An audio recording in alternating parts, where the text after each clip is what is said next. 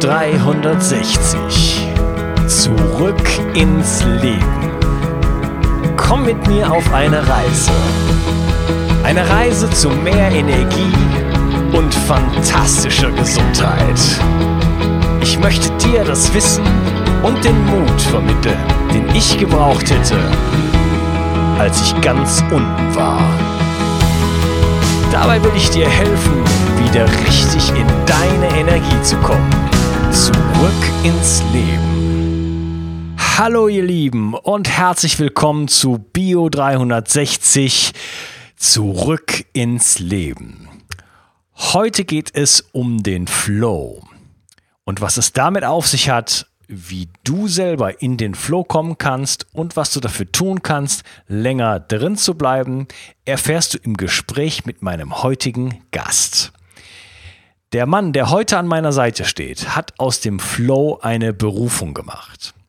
Er war Profi-Basketballer in den USA, er ist erfolgreicher Unternehmer, er ist Deutschlands erster Biohacker und er hat den Flow. Begrüße mit mir Maximilian Gotzler von flowgrade.de. Hallo Max. Hallo Unkas. Danke, dass ich da sein darf. Ja, danke, dass du gekommen bist. Großklasse. Ja, vielleicht ähm, für die Leute, die dich noch nicht kennen, und das werden nicht viele sein, stell dich doch mal kurz ein bisschen vor. Gerne stelle ich mich vor. Und zwar, genau, ich bin der Max, Maximilian Gotzler.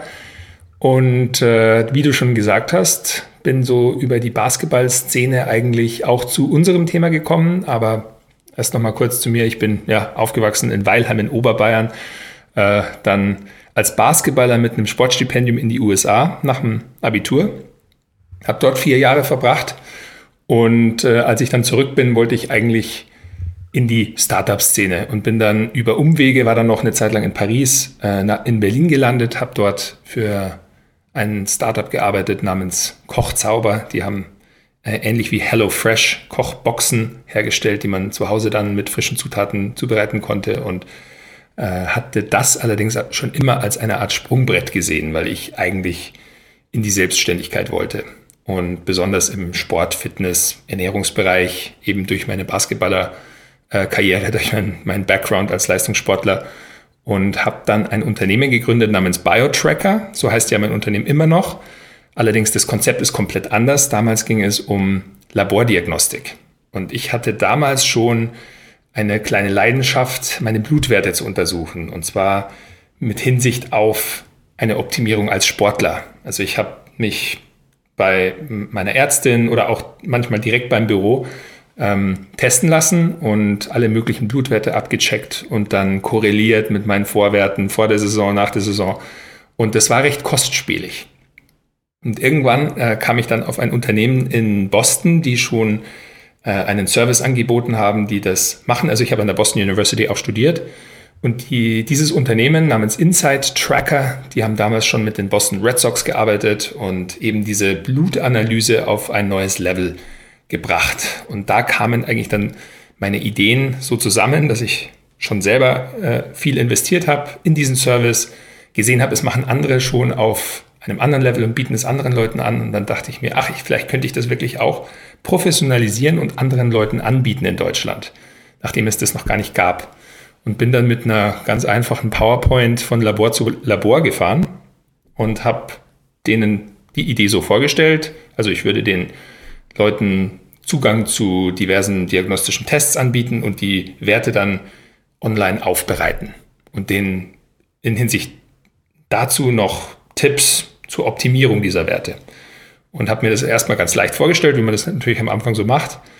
Und bin dann äh, ja über diverse Hürden drüber natürlich, besonders also Thema Ferndiagnose, Thema erstmal Blut abnehmen, sich selber stechen und einen Bluttropfen auf einen Filter äh, den dann trocknen lassen, ins Labor schicken. Also das waren alles so Hindernisse, die dann aufkamen, aber so lernt man natürlich auch. Und die Idee wurde äh, dann auch sehr gut aufgenommen. Also ich hatte diverse Anfragen auch von Presse und also mich hat dann wirklich so gefühlt alles besucht mal von Zeit, die Zeit online, RTL Extra, ARD, Panorama, ZDF, Brand 1 und fanden die Idee alle sehr ansprechend allerdings das Geschäftsmodell hat nicht so ganz funktioniert. Also mhm. äh, generell war eigentlich die Herangehensweise, okay, die Labordiagnostik, das sollte doch eigentlich Versicherung bezahlen. Das war bei uns nicht der Fall. Äh, dann kamen natürlich etlich viele Rückfragen und eigentlich war ich so mit allein. Also wir waren zwei im Boot, die das gestartet haben und ich hatte dann noch einen Programmierer, der mich unterstützt hat und eine Assistenz später und äh, hatten das aber sehr schlank aufgezogen. Und äh, der Aufwand, die Arbeit für das, was am Ende dann hängen blieb, war, ne, waren sehr gering. Und ich hatte dann eigentlich äh, erstmal auch nicht vor, einen, irgendwie einen Investor reinzuholen und wollte möglichst ungebunden bleiben und hatte dann eben durch meine Kontakte in diese Selbstvermessungsszene und in diese äh, angehende Biohacking-Szene schon äh, ja, Zugang zu Leuten wie eben zum Beispiel Dave Asprey. Ich weiß nicht, ob deine ja, Zuhörer ja. jetzt Dave Asprey schon kennen. Ja, deine erste Episode ist mit Dave Asprey. Ich hätte neidischer nicht sein können. Wie hast du denn das geschafft? Ja, genau. Das kam eben so, dass äh, als ich mein Unternehmen dann schon gegründet hatte, äh, ich in San Francisco war auf einer Quantified Self Konferenz. Ich glaube, es war 2013, 2014, so um den Dreh, so vor vier Jahren, vier, fünf Jahren. Mhm. Und da bin ich Dave Asprey über den Weg gelaufen. Der hatte damals so ähm, angefangen, Bulletproof auch kommerziell zu machen und, und größer werden zu lassen. Also der war auch ein Blogger und hat vornehmlich da seinen Bulletproof Executive Blog geschrieben. Und ich fand seinen, seinen Bulletproof Coffee damals schon sehr cool und meinte, hey, hast du schon irgendwie da Kontakte nach Deutschland? Ich glaube, das könnte da auch gut ankommen und unserer Szene. Und er war ja auch ein Riesenverfechter von Vitamin D. Dadurch kamen wir eigentlich ins Gespräch, weil ich hatte mhm. einen Vitamin D-Test mit BioTracker. Und okay. dann meinte er, ja, coole Idee, so, also Vitamin D für mich ist sowieso so der Biohack Nummer eins und ähm, richtig gut, was du da machst. Und dann meinte ich, ja, ich finde auch super, was du da machst. Vielleicht äh, kann ich ja irgendwie dir helfen, in Deutschland Fuß zu fassen. Und dann meinte er, ja, cool, kein Thema, ich äh, verknüpfe dich mal mit meiner Assistenz. Drei Wochen später hatte ich dann diese Box mit Bulletproof-Produkten bei mir im Office und habe als Nebenprojekt dann eben einen Shop gestartet mit diesen Produkten. Und wir waren so die, die ersten, äh, die ja, Bulletproof zum einen angeboten haben, so im deutschsprachigen Raum, zum anderen äh, eben auch MCT-Öl im Lifestyle-Segment. Und das hat dann recht schnell Fahrt aufgenommen. Also äh, man muss sich vorstellen, die erste Box, das war vielleicht ein Warenwert von 200 Euro. Und ein paar Monate später habe ich schon bei Dave für 30.000 Euro Ware eingekauft. Wow. Und da war Und, er schon bei dir im Interview, oder? Nee, da war er noch nicht im Interview. Also da hatten wir wirklich einfach nur gekauft und weiterverkauft. Und auch mit jetzt nicht besonders guten Margen. Also wenn man die Zahlen hört, äh, da ist dann nicht so auch so viel hängen geblieben, allerdings schon wesentlich mehr als bei der Diagnostik. Und es kam dann eben so, dass auf der einen Seite hatte ich diese diagnostischen Tests, auf der anderen diese Nahrungsmittel, Nahrungsergänzungsmittel zur Leistungsoptimierung. Es hat sich dann eben so ein bisschen getrennt und ich musste dann irgendwann entscheiden, wie geht's weiter? So machen wir die Diagnostik weiter äh, oder konzentrieren wir uns mehr eben auf wo einfach mehr Nachfrage war auf die Produkte. Und dann habe ich die Firma erstmal so stehen lassen. Also wie gesagt, die heißt nach wie vor BioTracker, habe aber dann meine eigene Marke, die ich dann damals schon Flowgrade äh, genannt hatte, im Kopf eben für den eher so lifestyleigeren Bereich des Businesses mit Produkten, mit Inhalten. Ähm, übrigens zum Namen kann ich auch noch gleich noch was sagen. Aber eben das war der Bereich, der dann Fahrt aufgenommen hat, der durch Bulletproof einfach so einen Boost bekommen hat. Und wir hatten dann auch unser erstes eigenes Produkt unter Flowgrade, das waren Vitamin D-Tropfen. Und mhm. da kamen dann weitere Produkte hinzu. Und äh, ja, und dann hat Flowgrade eigentlich, wurde so ein bisschen beflügelt dadurch und äh, ja. dann kam die Iteration zustande. Ja, und jetzt bin ich hauptsächlich äh, bekannt als nicht mehr für Biotracker, sondern als Flowgrader, wie du schon ja. meintest. Ja, der frühe Vogel fängt den Wurm. Ne? Also ich glaube, wenn ich äh, Dave Asprey heute anfragen würde, da hat sich in den letzten vier Jahren so viel getan. Er ist mittlerweile äh, ja richtig berühmt geworden. Und seine Konferenz äh, platzt aus allen Nähten und so weiter. Da ist, glaube ich, schwierig, an ein Interview mit ihm zu kommen. Ja, übrigens, genau, wie das, das ist auch noch eine ganz interessante Geschichte, wie das Interview zustande kam, weil Dave, äh, ich kannte ihn zwar zu dem Zeitpunkt eben schon persönlich, aber er war dann schon auch sehr gefragt, äh, als ich den Podcast dann angefangen habe. Und dann brauchte er aber allerdings einen Gefallen von mir. Und zwar, er hat bei dem World Economic Forum in Davos gesprochen. Und aus irgendeinem Grunde haben die ihm nicht erlaubt, seine Bulletproof-Produkte kurzfristig einzuführen. Und er wollte ja da so einen Stand machen und seine. Und dann hat er sich bei mir gemeldet und meinte, Verstehe. Ich bin doch in Deutschland, ob ich irgendwie diese Produkte da nach Davos schaffen kann. Und ich war zu dem Zeitpunkt auch nicht im Lande, hatte aber dann meine Mutter gefragt und die hat kurzerhand die Produkte ins äh, Auto gepackt, hat irgendwie 100 Kilo Butter eingekauft und ist über die Grenze gefahren und hat ihm das gebracht. Und da war er sehr dankbar. Da hat er mir auch dann eine handschriftliche Dankesnachricht noch geschickt und meinte so, ja, wenn ich einen Gefallen von ihm brauche, kein Thema, er, er macht alles für mich. Und dann meinte ich, Dave, ich will zwei Gefallen. Nummer eins, ich will dich als ersten Gast in meinem Podcast haben. Nummer zwei, ich würde gerne auf deiner Konferenz einen Vortrag halten. Und dann hat er gesagt, dann kannst du beides cool. haben. Und dann so kam das zustande. Ja, super Story. also für den Hörer, der vielleicht Dave Asprey nicht kennt, Dave Asprey ist der Erfinder des äh, berühmt-berüchtigten Bulletproof Coffees oder Bulletproof Coffees. Äh, Kaffee, MCT-Öl und Butter wird zusammen im Mixer gemischt und ist dann ein Getränk, äh, was den Blutzuckerspiegel nicht anhebt und aber trotzdem morgens schon Energie liefert. Als so eine Art äh, Unterstützung zum intermittierenden Fasten. Ja, genau. ähm, du hast dann die Firma Flowgrade gegründet und das ist ja auch das Thema der heutigen Episode, nämlich der Flow State. Ähm, was verstehst du denn unter dem Flow State? Also für mich ist der Flow State eigentlich dieser Zustand, den ich im Leistungssport kennengelernt habe, den Michael Jordan so als in the zone bezeichnen würde oder auch diverse andere Sportler, wo man mhm. sich selbst vergisst, höchst leistungsfähig ist, mental komplett in der Situation aufgeht, sich eigentlich im Moment verliert.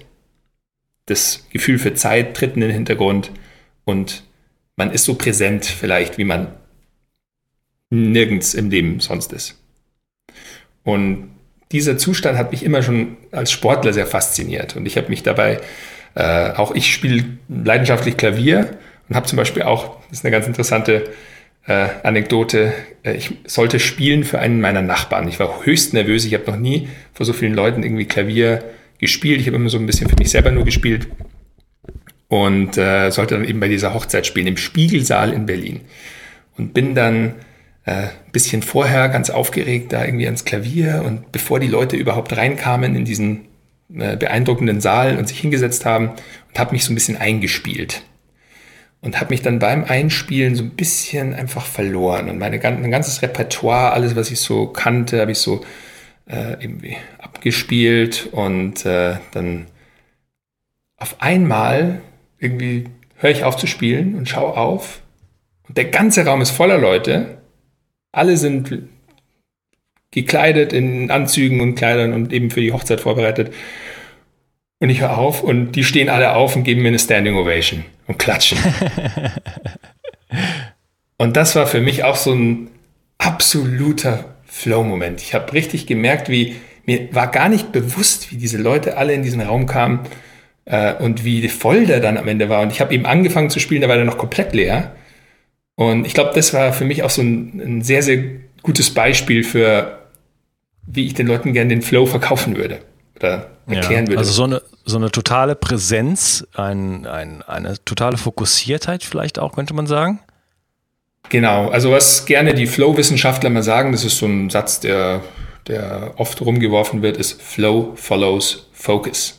Also der Flow folgt einem gewissen Fokus, einer Konzentration auf etwas.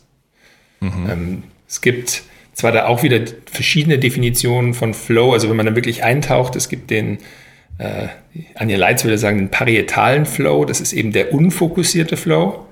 Den gibt es auch. Allerdings, ich beschränke mich hauptsächlich auf den fokussierten Flow, auf den, den ein Sportler empfindet, wenn er auf dem Feld ist, oder ein Snowboarder, wenn er die Linie runterfährt, oder ein Jazzmusiker, der auf einmal von alleine spielt und überhaupt alles vergisst, was um ihn rum ist. Oder der, ja. der Stand-up-Comedian, der einen Joke nach dem anderen bringt und gar nicht mehr nach Skript läuft, sondern einfach nur das Feedback der, des Publikums mitnimmt.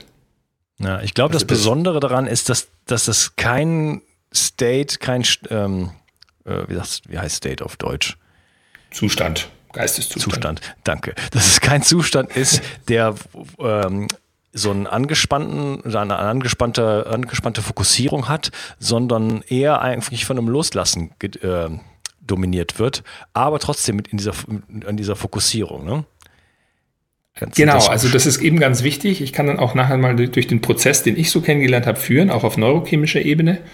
Ja. Ähm, vielleicht noch ganz kurz, weil, also für mich wurde eben der Flow dann so wichtig, dass er eben auch die Namensgebung dann meiner Marke Flowgrade eigentlich gebracht hat. Und zwar, ich habe damals immer schon herumgespielt mit verschiedenen Worthülsen wie irgendwie Upgrading und Optimizing und so. Und ja. das war eben so ein bisschen unser Bereich, auch dieses Biohacken hat immer dieses, diesen Optimierungsgedanken eigentlich daneben. Und zu dem Zeitpunkt hat mir das schon gar nicht mehr so gefallen, weil vom Leistungssportler her macht es total Sinn. Der will optimieren, um Wimbledon zu gewinnen, um Formel 1 Meisterschaft, um die NBA Championship. Aber der Normalmensch, der oft, der sucht gar nicht nach, nach Optimierung von etwas, was schon funktioniert. Der sucht eher nach einer Korrigierung oder nach einer Balancierung. Und da ist eben für mich dann dieses Konzept von, von Flow, von diesen Momenten, wo du dich verlierst, diesen Glücksmomenten eigentlich. Das war so ein bisschen das, die beste Übersetzung, die ich für, für Flow gefunden habe. Mhm. Ähm, diese Aneinanderreihung. Also wenn du eine Chance hast, möglichst viele von diesen Flow-Momenten zu empfinden, dann für mich war das ein erfülltes Leben. Und daher kam dann der Gedanke, eigentlich müssen wir die, Menschen nicht upgraden, wir müssten sie flowgraden. Und da kam dann der Name zustande, Flowgrade. Ja, finde ich sehr, sehr schön. Ja, vielleicht äh, können wir mal darauf eingehen. Ähm, du hattest eben schon angesprochen, dass es eine Flow-State-Wissenschaft auch gibt. Was, äh, wie wird denn das sowas wissenschaftlich gesehen? Also was passiert denn da auf neuronaler Ebene? Was passiert da im Gehirn zum Beispiel? Genau, also da gibt es äh, schon diverse Arbeiten. Ich meine, der Vater des Flows wird immer mit dem Mihaly Csikszentmihalyi gleichgesetzt dieser ungarische Professor, der ein Buch auch geschrieben hat zum Flow äh, und der das eigentlich so angestoßen hat. Und das haben dann diverse Leute aufgenommen, unter anderem auch äh, der Stephen Kotler und der Jamie Wheel äh, vom Flow Genome Project äh, in den USA dann. Und die das jetzt an Leistungssportlern auch erforschen. Also die werden unter anderem auch unterstützt von Red Bull Media, von diesen ganzen Extremsportlern, Snowboardern, Kletterern, Basejumpern, die eben äh, sehr einfach in diesen Flow zu kommen scheinen. Und mhm. anhand von denen, also eigentlich gibt es zwei Bereiche, an denen man den Flow State sehr gut untersuchen konnte. Die, ein, im ein, äh, genau, die einen waren das Militär, die Soldaten in Extremsituationen, zum Beispiel Sniper, da gibt es eine ganz interessante Studie, äh, die anderen Leistungssportler. Und beide sind eben oft in sehr gefährlichen, sehr lebensbedrohenden Situationen und äh, in diesen Zuständen, in diesen Situationen muss der Körper sich irgendwas einfallen lassen, um eben maximale Überlebenschancen zu haben. Und was dann oft passiert, das ist also, man gelangt an diese äh, Fight-or-Flight äh, Kampf- oder Fluchtreaktion äh, und der Körper schüttet Adrenalin aus, ganz stark. Und was dazu aber kommen muss, um in diesen Flow-State zu gelangen, ist dann äh, ein eine Ausschüttung von Stickstoffmonoxid, das dabei hilft, eben dann diese Stresshormone abzubauen und dem Hirn dann auch erlaubt, in einen sogenannten Alpha-Theta-Zustand zu schalten. Ah, interessant. Und da, genau. Ja, äh, Stickstoffmonoxid ist ja jetzt gerade wieder sehr im Gespräch, auch gerade in den USA. Zum Beispiel äh, Dr. Zach Bush hat eine Übung entworfen, die de, äh, de, den Stickstoffmonoxid-Ausstoß ähm, sehr, sehr stärkt. Ich habe die auch kürzlich nochmal in meiner Facebook-Gruppe als Video gepostet. Nitric Oxide Dump nennt er das. Äh, ist im Grunde genommen so eine kleine HIT-Übung, HIIT-Übung, mhm. die man ähm, dreimal, dreimal am Tag machen kann. Und äh, ja, das Stickstoffmonoxid hat zur Folge, dass der Blutfluss oder die ähm, die Durchblutung des Gewebes einfach gesteigert wird und es hat auch sehr positive Effekte auf die Mitochondrien. Genau. Ja, da gibt es auch eine ganz interessante Geschichte, weil als äh, es aufkam, dass eben NO2, Stickstoffmonoxid, dazu, dabei hilft, den Körper in diesen Zustand zu bringen und eben diverse andere gesundheitsfördernde und leistungsfördernde Effekte hat, äh, da hat man ein Lebensmittel dann verwendet, das eben ebenso NO2 liefert, äh, rote Beete. Und zum Beispiel bei den London Olympics 2012, äh, die wurden dann so ein bisschen bekannt unter den äh, Doping-Experten als die Purple Olympics, also die lilafarbenen Olympics. Ähm, also es ist überhaupt nicht, äh, hat nichts mit Doping jetzt zu tun, rote Beete zu nehmen, aber äh, dadurch färbt sich der Urin oft lilafarben. Und viele von den Ausdauersportlern haben dann schon mit rote Beete-Extrakten und Supplements experimentiert, um sich eben schneller in diesen Zustand zu bringen. Und dadurch wurden die bekannt als die Purple Olympics. Okay, also spannend. Ich war zwar da, aber äh, davon habe ich nichts mitbekommen. also ich habe es auch von äh, einem, äh, also mein Opa war tatsächlich der Präsident der Deutschen Eislaufunion und hat unter anderem die Dopingkontrollen von Olympia betreut, jahrelang. Mhm. Okay. Und macht das jetzt nicht mehr, aber ähm, genau, der, ich glaube, von ihm habe ich die Geschichte. Genau. Ja, ich hatte dich unterbrochen. Du wolltest noch mehr erzählen über die Effekte im Gehirn und auf neuronaler Ebene im Flow-Zustand. Ja, klar. Also genau, jetzt sind wir natürlich erst an dem Zustand, ähm, ja, wo der Körper erstmal diese, diese Stressreaktion verarbeitet hat. Und dann passiert eigentlich dieser Flow-Zustand. Also erst hat man die Flow-Genome-Typen, sagen immer der Struggle. Das ist so Adrenalin, oh, gefährlich, große Welle, äh, gefährlicher Berg, äh, gefährliches Tier vor mir oder beim Soldat eben eine, eine, eine hochrisikoreiche Situation. Dann kommt der Release, das ist NO2. Und dann kommt der Flow. Und was im Flow passiert, also es gibt eigentlich drei Ebenen. Es gibt die neuroelektrische, die neuroanatomische und die neurochemische chemische. Und fangen wir vielleicht mit der neuroanatomischen an, weil das ist ganz interessant. Äh, man nennt das eine hypofrontale, ähm, äh, eine Hypofrontalität. Also der, der präfrontale Kortex geht in den Hintergrund. Also wird sehr, äh, schaltet seine Aktivität enorm runter. Und im präfrontalen mhm. Kortex sind zum Beispiel unser Empfinden für Ego, für Moral, für Gerechtigkeit. Also alle diese Sachen, die auch unseren inneren Kritiker immer wieder füttern. Also die, ja, unser Alltagsbewusstsein, auf das wir so stolz sind. Genau. Und wo wir denken, oh, meine Frisur ist jetzt in Ordnung oder äh, mein, wie schaue ich jetzt aus, wie, wenn ich den Berg herunterfahre oder verurteilen mich die anderen oder äh, mache ich mich jetzt lächerlich oder nicht. Also diese ganzen Gefühle, die werden sozusagen abgeschaltet im Flow. Und das hängt zusammen mit dieser transienten Hypofrontalität. Das ist das Wort. Äh, also eine vorübergehende Ausschaltung des präfrontalen Kortexes oder Herunterfahrung. Mhm. Und das passiert auf, auf anatomischer Ebene. Dann auf neuroelektrischer, das sind eben die Hirnwellen und in unserem Hirn sind immer verschiedene Wellen äh, dominant oder nicht dominant. Zum Beispiel, wenn wir jetzt miteinander sprechen, nehme ich an, dass wir eine recht ausgeprägte Beta-Welle haben, ähm, vielleicht ein bisschen ja. Alpha. Alpha wird eben so mit Fokus in Verbindung gesetzt. Dann gibt's noch Theta, das ist so der Meditationszustand äh, Delta für Tiefschlaf und dann gibt es noch diese Gamma-Spikes, ähm, die oft für diese Heureka, diese Hurra-Momente, ähm, damit denen einhergehen, sage ich mal, nicht verantwortlich sind. Und im Flow spricht man oft von dem Alpha-Theta-Zustand. Da gibt es mhm. auch tatsächlich ein Training, ähm, das Alpha-Theta-Training, wo man mit Neurofeedback versucht, dem Hirn äh, zu ermöglichen, schneller oder besser oder tiefer in diesen Alpha-Theta-Zustand reinzukommen. Also sprich, im Flow springt unser Hirn zwischen einem meditativen Zustand und einem hochfokussierten Zustand hin und her. Also wir sind fast in einer Art äh, Meditation, in einer Art Trance, aber gleichzeitig noch hochfokussiert. Ja, der, der Theta-Zustand ist ja ein Zustand, der nur von erfahrenen ähm, äh, Menschen, also in Meditation erfahrene Menschen erreicht wird. Ist also ein sehr tiefer Zustand, eine sehr tiefe Gehirnfrequenz. Ähm genau. Also es zum Beispiel, es gibt, das braucht natürlich viel Training und deswegen auch solche Sportler, die das natürlich Tag ein, Tag aus machen, die, denen fällt ja. es eben deswegen einfacher. Also so einem normal äh, Menschen, der sagen wir mal ins Büro geht oder der, der eben nicht diese Extremsituation hat, der gelangt erstmal nicht so tief in so einen Flow-Zustand. Man muss ja, auch vielleicht spannend. dazu das heißt, sagen, da, hm.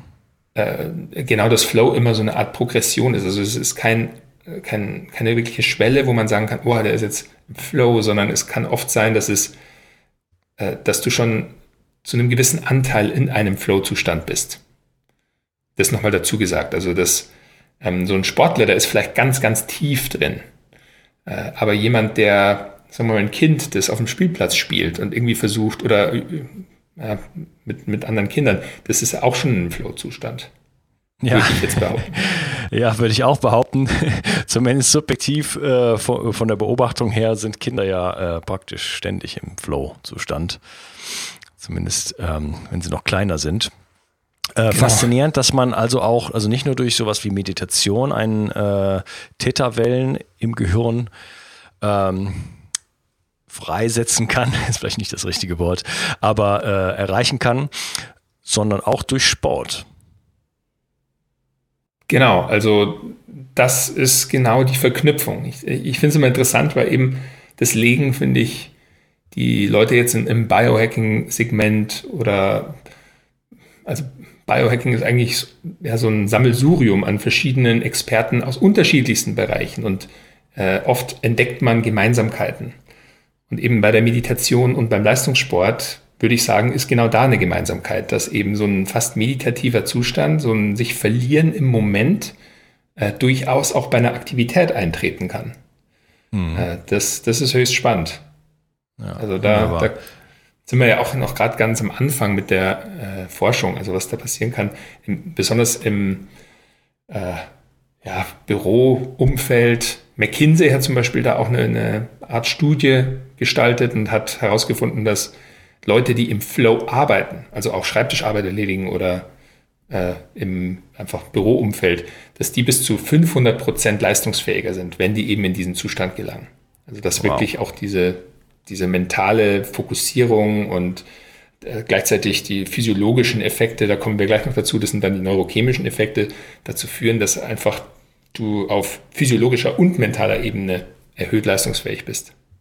Ja, okay. Ja, wie wir in den Flohzustand kommen können, äh, da reden wir gleich nochmal drüber. Äh, vielleicht kannst du eben diese neurochemische Ebene noch ansprechen. Genau, also wir hatten die anatomische, jetzt die neuroelektrische, eben dieser Alpha-Theta-Zustand und jetzt die neurochemische. Das ist, hängt eben wieder zusammen jetzt mit der Adrenalinausschüttung, also Stresshormon, dann Stickstoffmonoxid und dann hast du eine Kaskade von verschiedenen sehr mächtigen Neurochemikalien. das habe ich eben von diesem Flow Genome Project. Zum einen Dopamin, Wohlfühl-Neurotransmitter, äh, Endorphine, Anandamid. Anandamid äh, ist ein Stoff, der unter anderem auch in THC, also in Marihuana, enthalten ist und der bei äh, lateralem Denken hilft. Also das Hirn unterstützt, verschiedene Muster zu erkennen. Die Amerikaner sagen Pattern Recognition. Äh, du hast Serotonin und ähm, was ich neuerdings gefunden habe, auch als Vorbereitung auf das Interview, dass Oxytocin auch äh, dann ausgeschüttet wird. Oxytocin ist das Aha. Bindungshormon, das zum Beispiel Verliebte ja. haben oder Leute in Beziehungen, wenn man mit, mit dem mhm. Partner, Körperkontakt.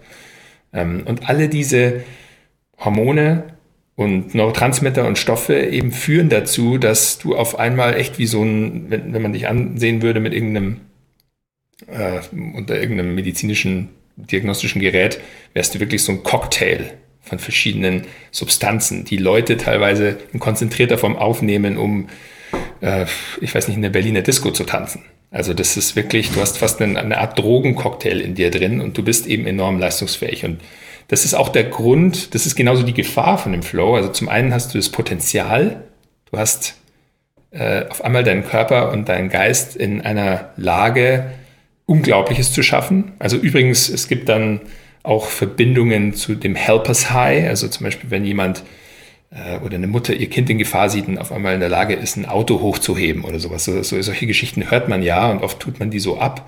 Aber in der Tat, also man kann den Körper in, in eine Lage bringen, die eigentlich so fast medizinisch nicht erklärbar ist erstmal oder nicht zu erklären zu sein scheint. Äh, und die Sportler kennen eben das ganz stark, wo die dann eben Unglaubliches schaffen und wo wir eben gerne dafür zahlen, um das auch sehen zu können. Aber das passiert eben auch im Alltag. Eben zum Beispiel wie eine Person, die anderen hilft. Und äh, das, das finde ich eben das enorm Faszinierende auch an dem Flow-Zustand. Ja, genau. wunderbar. Ja, das sind natürlich ähm, viele sehr, sehr positive Sachen. Also 500 Prozent leistungsfähiger, äh, eine Hormonausschüttung, äh, die einen einfach, ja, äh, sehr, sehr gut fühlen lässt, sage ich jetzt mal. Und einfach, ja, äh, man kriegt einfach mehr, mehr hin, man ist inspiriert, man äh, spielt Musik wie sonst noch nie und so weiter. Ähm, das ist ja eigentlich etwas, wo ich sagen mal, da, wo ich mal sagen würde, da möchte jeder von uns hin. Wie genau, kann das, ich denn? Das war noch der Punkt. Ja. Äh, sorry, bevor wir noch weitergehen, weil das hatte ich eben jetzt gerade vergessen, weil ich gesagt habe, zum einen hast du das Potenzial, genau zum anderen noch die Gefahr eben, weil äh, du, bevor wir sagen, wie man da tatsächlich reinkommt, ja. Leute, die oft dort reinkommen, die laufen auch Gefahr, eine Art Sucht danach zu entwickeln. Mhm. Und was eben auch passiert ist, dass eben Leistungssportler mehr und mehr bereit sind, ihr Leben aufs Spiel zu setzen, um wieder in diesen Zustand zu kommen.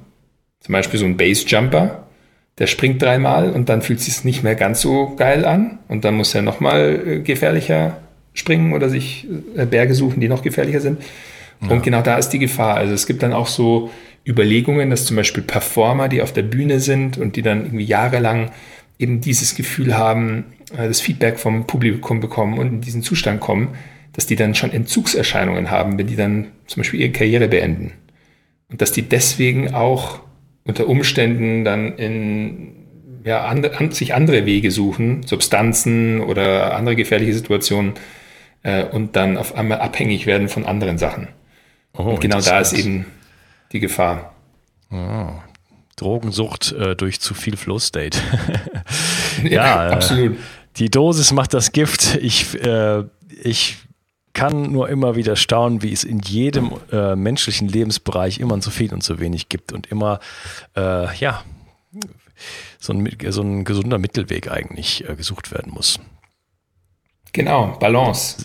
Selbst beim Flow, was jetzt so unglaublich positiv klingt, kann Zum, auch das bei, zu viel sein.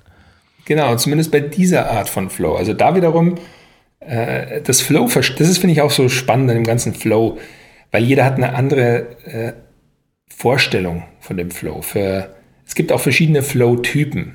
Ähm, das Flow Genome Project hat das ganz vereinfacht dargestellt. Es gibt eigentlich vier ähm, dominante Flow-Typen, die Sie jetzt so definieren. Das eine sind die Hard Charger, über die reden wir gerade. Das sind so die äh, Snowboarder, die Base-Jumper, die Leute, die wirklich so gefährliche Situationen suchen. Das sind die Hard Charger. Dann gibt es die Deep Thinker, das sind eher so die die Ingenieure, die Daniel Düsentriebs, die so im Hinterzimmer äh, forschen und sich da wirklich in ihrer Aktivität verlieren, jetzt keine anderen Leute um sich herum brauchen. Dann gibt es die Flow-Goer, nennt man die. Das sind so die Bewegungskünstler oder die, die Yogis, die mit, ähm, im, sich im Yoga-Flow verlieren, eben mit ihrem Körper und ähm, in der Bewegung. Äh, und die letzten sind die Publikumslieblinge, die Crowd-Pleaser. Das sind so diejenigen, die dann sich auf der Tanzfläche eben mit anderen Leuten verlieren können. Oder immer Leute um sich rum brauchen, um auch das Gefühl zu haben, sich komplett fallen lassen zu können.